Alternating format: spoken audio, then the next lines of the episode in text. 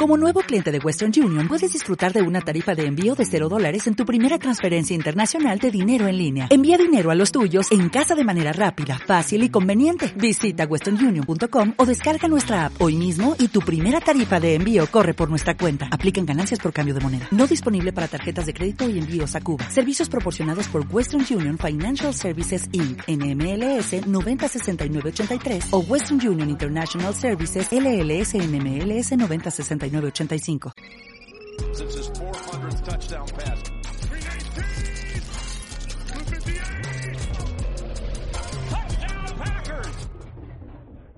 Bienvenidos amigos a un capítulo más de La Tundra de su podcast, su programa favorito sobre Green Bay Packers. Ya saben, aquí nos van a estar escuchando semana tras semana, trayéndoles la información, la mejor información, lo más verídico, lo más dramático, lo más lo más que podamos, lo más explosivo que puede pasar alrededor de Green Bay Packers. Y como saben, yo soy Ricardo Calvo, el head coach de Reyes del Emparrillado.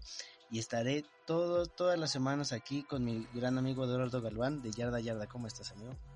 ¿Cómo estás, Ricardo? Ya en esta, en esta noche, ya bien tarde, porque los quehaceres nos, nos atañen. Listos para platicar del draft de los Green Bay Packers, que estuvo, vamos a decirlo de esta manera, decente y bueno. Y, vamos a platicar de, de Aaron Rodgers y esa esa, esa nube de polvo y de humo que nos están vendiendo. Sí, definitivamente es puro humo. De hecho, ya salieron a desmentir muchas cosas. Y pues sí, de eso se va a tratar este, este programa. Va a ser un programa rápido. Pero pues sí hay que tratar de sacar pues todas las dudas que se van sacando de este de este drama, de esta novela que se está armando alrededor de Green Bay, en especial de Aaron Rodgers y Brian Gutekunst. Entonces, acompáñenos amigos. hay que pues empezar con el draft, como ya lo mencionamos. La primera ronda, bien lo hemos dicho, Eric Stokes es uno de nuestros favoritos. Eh, trae garantía Tundra, que estuvimos hablando de él varios episodios. Y pues no hay mucho que decir, realmente es un, gran pick que como todos los, los que vienen del colegial tienen que obviamente seguir mejorando y pues nadie está 100% listo para jugar al nivel de la NFL pero pues confiamos en que sus progresiones y sus aprendizajes sean lo más rápidos posibles para pues poder aplicar todo ese talento que tienen y Eric Stokes tiene muchísimo talento para dar.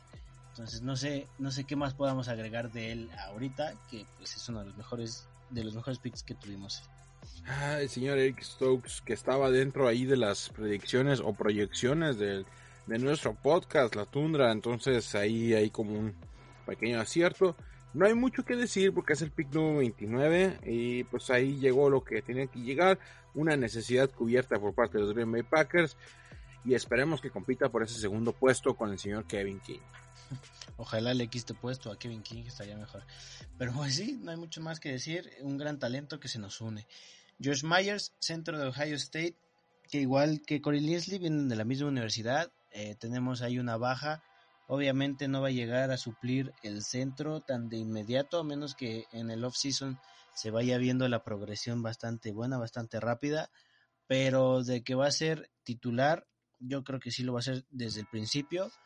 Tiene mucho talento, Ohio State ya sabemos que es una universidad que tiene pues ese reconocimiento de formar talento en muchas posiciones y el centro para mí es una de ellas no podemos dejar de largo sin mencionar, aunque sea ya muchas veces, Corey Linsley viene de la misma universidad y pues para nosotros fue uno de los mejores que hemos tenido en, Green Bay en muchísimo tiempo y esperemos que Josh Myers puede llegar al mismo nivel o incluso mejor que él. No sé tú qué piensas de él. No hay mucho que decir porque no importa lo que esperemos de Josh Myers, él tiene que ser el centro obligado desde la semana 1 y es lo que tenemos y no hay más. O sea, realmente bien dices, Corey Linsley se fue, nuestro gran centro deja a los Packers y se va a Los Ángeles Chargers en un contrato muy bueno que le dieron. Y tenemos para suplir esa posición a Elton Jenkins, a Lucas Patrick o a John Runian. Hmm, no lo sé. Yo creo que Mayer se queda en la posición y es lo imperdible en ese equipo. Realmente es muy bueno. Me gusta mucho, me gusta mucho su actuación en Ohio. Hay que, hay que aplaudirle. La verdad que sí tiene con qué y pues buen compañero para nuestro All Pro David Bakhtiari. Sí, ojalá lleguen a reforzar muy bien esa, esa línea ofensiva que bien lo necesitamos para que pues Aaron Rodgers se sienta más cómodo. Y hablando de Aaron Rodgers y más comodidad en Green Bay, el siguiente pick fue a Mary Rodgers, receptor de Clemson, que también ya hemos hablado de él. Eh, no, obviamente no es de los mejores prospectos que pudo haber, pero eh, a mi parecer fue uno de los mejores prospectos que nos pudo caer en esa posición. Y qué mejor que un receptor de Clemson que estuvo trabajando con, con Trevor Lawrence. Y ahorita, pues, ¿quién mejor que Aaron Rodgers para hacer crecer a, esa gran posición? Que, pues, si bien sabemos, Green Bay y en especial Aaron Rodgers y Brett Favre han creado unos receptores élite de mucho, mucho renombre. Y a Mike Rodgers puede ser uno de esos. Eh, se une a, pues ya sabemos, a Valdez Catlin y Allen Lazard para pues pelear por el, receptor número 2 junto con este chico que no jugó la temporada pasada, que se me fue el nombre ahorita, ah, Devin Funches, porque sabemos que Davante Adams definitivamente va a ser el receptor número 1 indiscutiblemente, pero Mary Rodgers puede traernos mucha, mucha estabilidad en esa ofensiva que de por sí ya es muy dominante. No sé tú qué piensas. Uy, no, este es una un pick súper interesante para los Packers porque ofrece versatilidad en un campo abierto, ¿no? Bien, él dice que le gustaría aprender, que le gustaría entrar en el campo, pero algo que me encanta y que realmente me gusta muchísimo de este jugador son los datos. Este señor, el 86% de los targets que le hicieron venían del slot, entonces él juega perfectamente esa posición. Aaron Rodgers no juega tantísimo esa posición al slot, el 31% de sus pases. Y pues ahí está, ahí está. Realmente, ¿qué más queremos? Tenemos un receptor slot para este equipo y puede suplir esta posición. Eh, pienso como un Randall Law, un Randall Cobb, en un Ty Montgomery o Tyler Irving.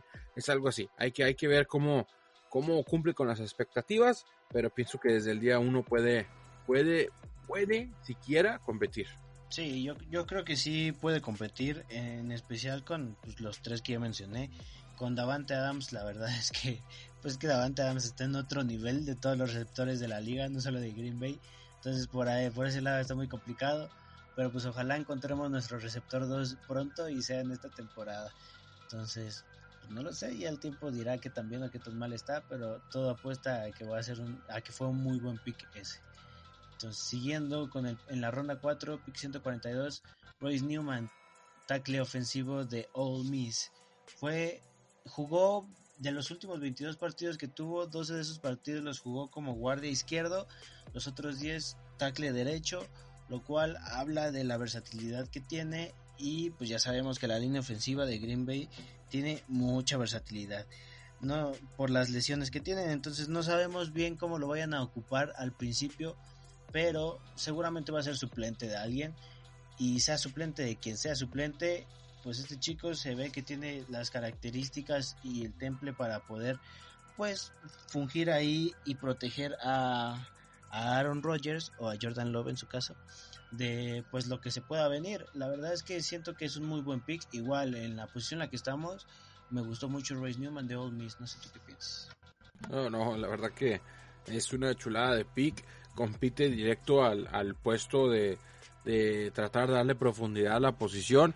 Tenemos a Josh Myers, a Josh Myers, nuestro, nuestro segundo pick, cubriendo el, el interior de, de, la línea ofensiva. Y este señor Royce Newman algún día va a tener que suplir a David Bakhtiari, a Rick Wagner y hacer su trabajo. Entonces esperemos que todo salga bien. Y tenemos a, un, a una línea ofensiva muy, muy interesante. Y que, el dato curioso, ¿no? de, en la cuarta ronda fue seleccionado. Bueno, pues tres de los últimos cuatro que fueron seleccionados en la cuarta ronda han sido Pro Bowls, el señor Bakhtiari, el señor TJ Lang y el señor Josh Sheaton. Entonces, los Packers saben escoger en cuarta ronda a sus linieros ofensivos, y así que aquí hay calidad. Sí, sí, definitivamente. Eh, fuera de, de, lo que ya hemos mencionado en general, yo siento que este draft de Green Bay en particular ha sido uno de los mejores que ha tenido en los últimos años y me gusta, me gusta mucho. Y pues avanzando a la siguiente, igual en la, en la ronda, ah no, esta ya es ronda 5, pick 173, de Darrell Slayton, tackle defensivo de Florida. es un tackle muy alto, muy grande, que pues viene a ser pues el parte del, del pass rushing también, y que bien nos hace falta. Eh, PFF lo tiene calificado bastante bien, es muy grande, como ya lo mencioné, y podría funcionar muy bien ahí al lado de Kenny Clark, no lo sé, la verdad es que me gusta mucho igual este pick la, la línea defensiva obviamente necesitábamos reforzarla y ojalá llegue a ser el refuerzo que realmente necesitamos y no un refuerzo como lo fueron los otros que ya hasta se fueron. Entonces, Kenny Clark ojalá tenga aquí una dupla con la que puedan hacer añicos a cualquier línea ofensiva y esperemos que así sea porque eso es lo que aparenta ser con, con Tedarrell Slayton de Florida. No sé tú qué piensas. Uy, no, sí, ese, el señor Slayton, mm, defensive tackle de Florida, pertenece a una buena camada de jugadores que pueden competir y que pueden, pues, hacer las cosas en Green Bay, ¿no? O sea, realmente tenemos a Kenny Clark ahí cubriendo la posición, pero, pues, ¿quién más, no? O sea, el señor Kingsley Kiki, pues, o sea, realmente necesitamos ayuda y, pues, de aquí llegó, ¿no? O sea, hay que desarrollarlo y no sé, esa es una de las posiciones más golpeadas y necesitadas de Green Bay. Y esperemos que funcione, porque no quiero 150 yardas por partido otra vez. Ya no, no quiero otra temporada de esas. Sí, tenemos que tomar en cuenta que vamos dos veces contra Dalvin Cook en la temporada. Y eso no son noticias buenas, porque pues ya vieron lo que nos hacen si no tenemos pass rush. Ojalá que Tyrell llegue bastante bien, bastante fuerte y que sea de impacto pronto. En la misma ronda, ronda número 5, en el pick 178, solo 5 después, escogieron al cornerback de Appalachian State, Sherman Jean, Charles. tienen nombres bien raros. Pero bueno, Jean Charles estuvo empatado, según PFF, en el número 1 en la temporada pasada en pases incompletos, bueno, en pases forzados incompletos con 17. La verdad es que como ya lo hemos mencionado, importa más que no que no tengan la recepción a las intercepciones como tales. Entonces yo siento que esta particularidad, esta estadística en específico de, de Jean Charles eh, nos viene perfectamente bien y para pues fortalecer esa secundaria que, que Tom Brady nos hizo ver que realmente no está tan fuerte como muchos que llegamos a creer pensar. No sé, ¿tú cómo lo ves? Una, una opción interesante para un cornerback eh, él tiene problemas desde que llegó, pues ya lo estuve estudiando ahí en el draft, pues tiene problemas con la falta de velocidad, ¿no? Hizo 4.51 en las 40, entonces eso pues hay que ver que es tal vez como un Josh Jackson o una cosa así. Y Green Bay pues tiene problemas con sus cornerbacks y qué mejor que agregar uno más que puede funcionar como más como un bloqueador que va hacia la marca hacia abajo y no como un, un hombre hombre donde sí yo creo que le van a ganar la gran mayoría de los wide receivers de, gran poder que hay en la NFL y más en nuestra división tan, tan interesante. Sí, pues ojalá sea igual como te digo lo del improvement que deben de tener todos los jugadores del colegial a la NFL que le venga bien. O sea, no, no por ser una ronda tardía significa que va a ser un mal jugador. Al contrario, como ya lo mencionaste, en rondas tardías Green Bay ha seleccionado muy buenos jugadores y seguramente Shemar va a ser uno de ellos. Eh, fue el capitán en el 2020, entonces eso nos habla del liderazgo que puede llegar a tener, lo cual nos viene bastante bien también en esa secundaria. Entonces, pasando al siguiente pick, en la ronda número 6, en el pick 214, Cole Van Leinen, tackle ofensivo de Wisconsin. Y si no estábamos ya trayendo suficientes armas a, Aaron Rodgers en este draft, viene otro liniero ofensivo, obviamente este ya va a ser un poco más de backup para pues los titulares que tenemos que son muy propensos a las lesiones pues de Wisconsin, la verdad se me hace que es un, muy buen equipo para traer tu tackle. Ha jugado de tackle izquierdo, que es una posición muy importante. Y no lo sé, este solo dio 8 solo permitió 8 sacks en 80 en 800 snaps, lo cual pues para mí es un excelente número. No lo sé, viene a fortalecer esa línea ofensiva que que bien necesitamos fortalecer también y pues a ver cómo nos va. ¿Tú cómo lo ves? Pues lo interesante de él, pues ya es una posición muy alta, ¿no? Pero lo interesante es que él es un chico local. O sea, realmente él es de Green Bay y ha jugado ahí en, el, en, la, en, la, en, la, preparatoria de Green Bay. Entonces, pues es un chico de casa. Entonces, la motivación extra puede hacer que esos pequeños defectos o esos pequeños uh, faltas de, de, de, posiciones, de talentos, pues se vean por un lado y, gane posición. O sea, realmente que pueda llegar a funcionar con Green Bay, mm, no lo sé. O sea, realmente me gustó porque es un chico local. Ya está ahí. O sea, es todo lo que hay que decir de él, ¿no?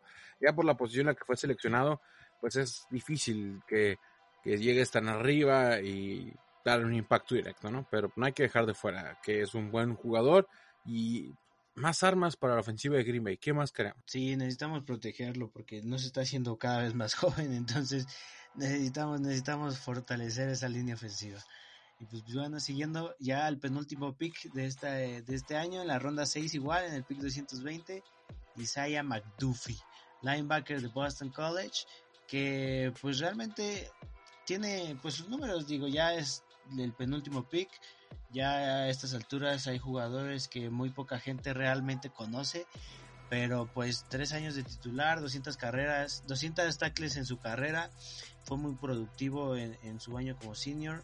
Eh, fueron ahí donde hizo 107 tacleadas en esa misma temporada, produjo 8.5 sacks en su carrera y 4.58 en el, en, el, en el dash de 40 yardas.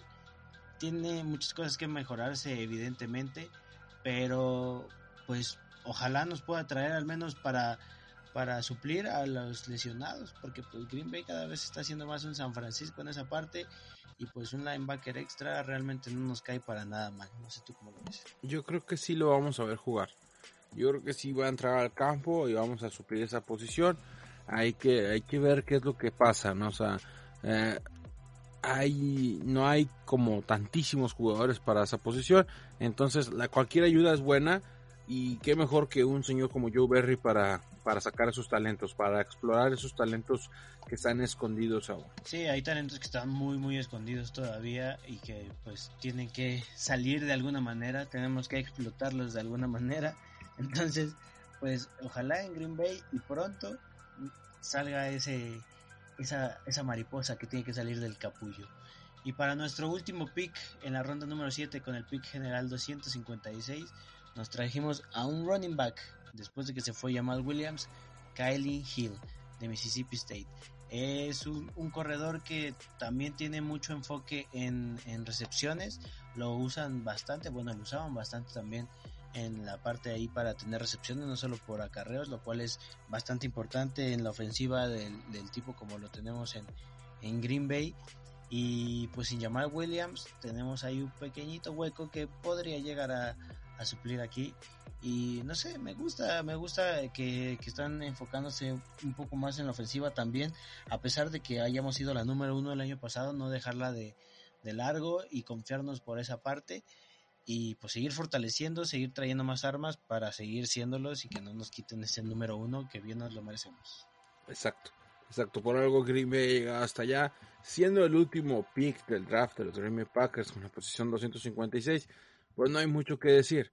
El señor Hill, running back de Mississippi, State, pues le agrega ayuda, ¿no? Le agrega ayuda a un, a un backfield que, si bien dices, Jamal Williams se fue a los Lions, pues Tyler River no ha firmado otra vez, pues tenemos cosas interesantes, ¿no?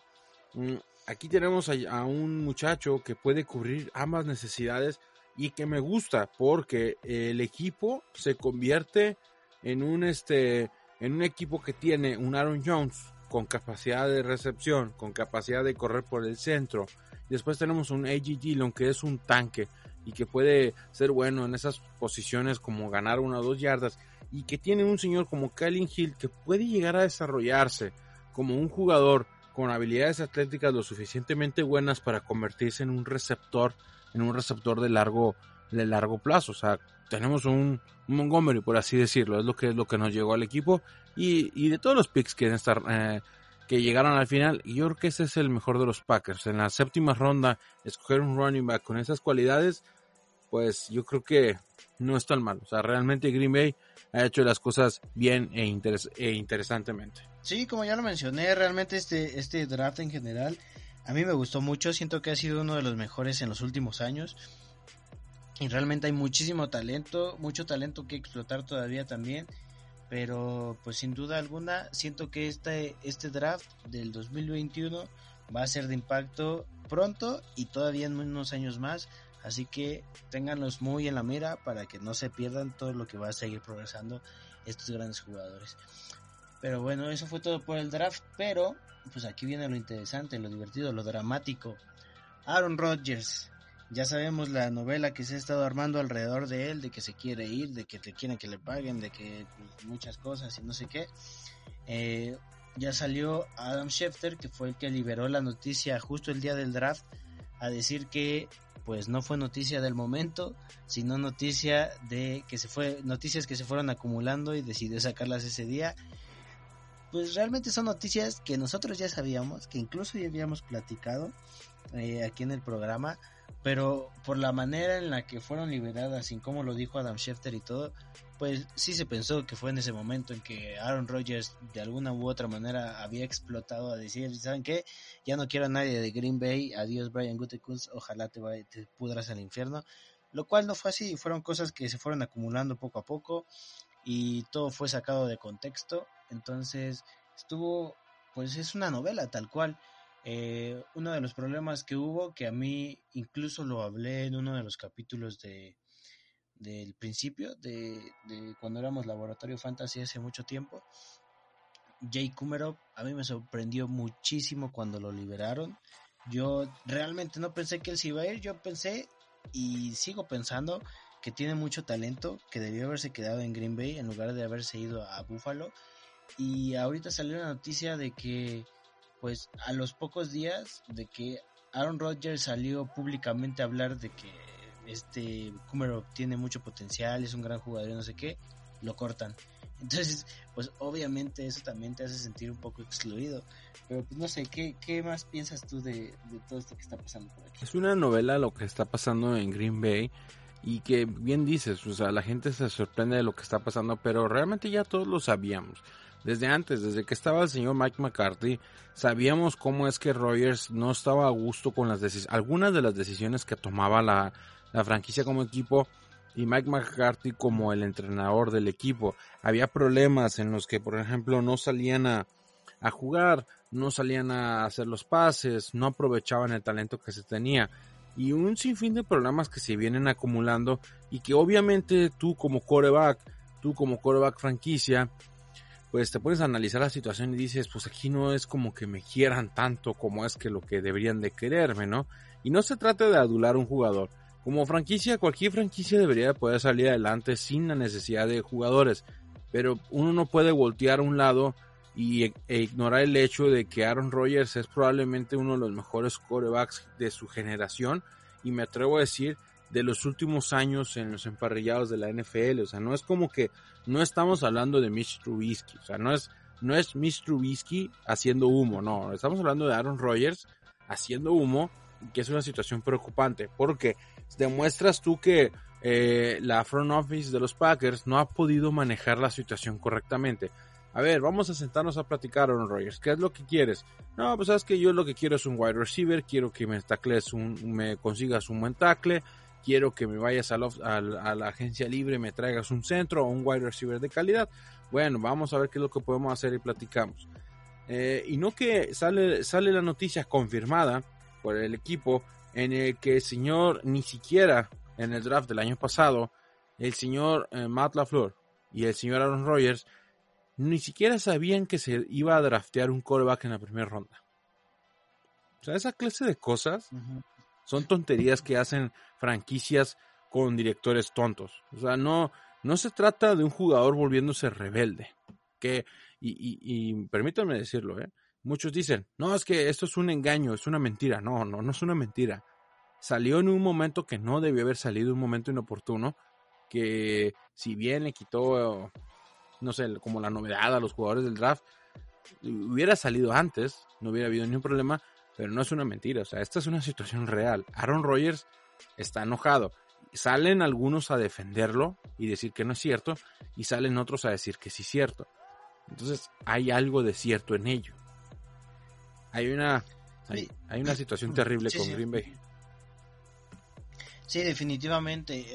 o sea, todo esto tiene algo de verdad pero la forma en la que lo están contando, en, el momento en el que salieron y todo eso, pues obviamente no, no es con esa intensidad ni con esa intención.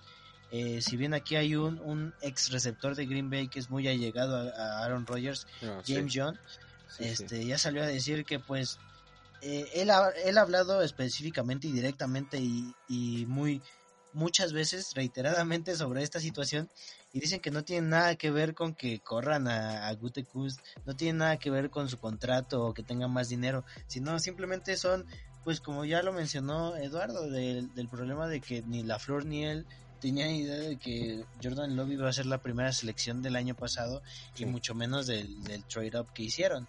Eh, son, son cositas por ahí, como lo que mencioné de Kumerov y pues cosas así. Entonces, se van acumulando. Obviamente, es como una relación que si tienes problemas chiquitos, chiquitos, chiquitos, en algún punto vas a explotar. Y pues aquí lo que explotó fue que Adam Schefter dijo, ¿saben qué? El draft creo que no va a tener suficiente audiencia, vamos a soltar esta bomba. La soltó y pues si bien no es, no es fake news, porque si es, si es verdad, no es la intensidad con la que él lo estaba narrando, con la que él quería que todo el mundo pensara que estaba pasando, porque pues no tardó ni tres segundos San Francisco y Denver en tratar de hacer pues su, su movimiento para hacerse de los servicios de Aaron Rodgers, cosa que no va a pasar.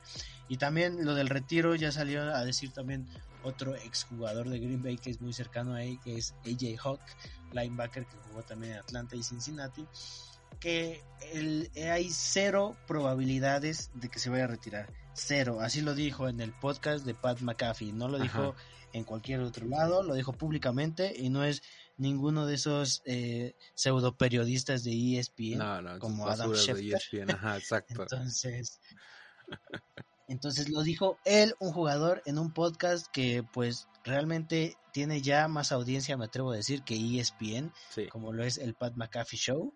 Entonces, yo le creo muchísimo más a él que aparte de que es cercano a Aaron Rodgers, lo dijo en un lugar que es mucho más público que libre. ESPN. o sea, no tienen la agenda que tiene ESPN, o sea, bien lo dices, eh, esa noticia funcionó hasta mediáticamente, porque este draft fue el tercer draft más visto de toda la historia de la NFL. Entonces, diablos, o sea, algo, algo hicieron que funcionó. Y bien, también salió, hoy salió este señor Kuhn, el ex Green Bay, a decir que, que él platicaba con Aaron Rodgers y que él no hay, no hay novedades interesantes. Pero después sale la otra parte en la que, en la que yo me baso y la que yo apoyo, en la que, miren, dicen que Aaron Rodgers habló con David Bakhtiari y con Aaron Jones de que él sí iba, iba a abandonar el equipo. Bueno, porque ellos volvieron a firmar. O sea, si, si tú tienes un equipo y tu mejor pieza se va a ir, pues tú buscas irte, ¿no? O sea, hasta Aaron Jones tomó una rebaja de, de su sueldo, de su contrato, para jugar ahí en Green Bay con Aaron Rodgers. Para que hay que dejarlo claro, o sea, ellos no están jugando en Green Bay, están jugando con Aaron Rodgers. Entonces tú como jugador quieres jugar con los mejores jugadores para ganar un Super Bowl, que es tu meta final. Entonces, si, si dicen que Aaron Rodgers está descontento y si quiere ir del equipo, pues Dave Bakhtiari y Aaron, Aaron Jones saben otra cosa que nosotros no sabemos. O sea que este es un movimiento para firmar a Rodgers y para darle presión a la, a la, a la, al front office y hasta tal vez funcionó por el draft que hicieron los Packers. O sea, lo que hicieron los Packers en este draft es totalmente eh, apoyar a una ofensiva. Entonces yo me quedo con eso. Sí, definitivamente.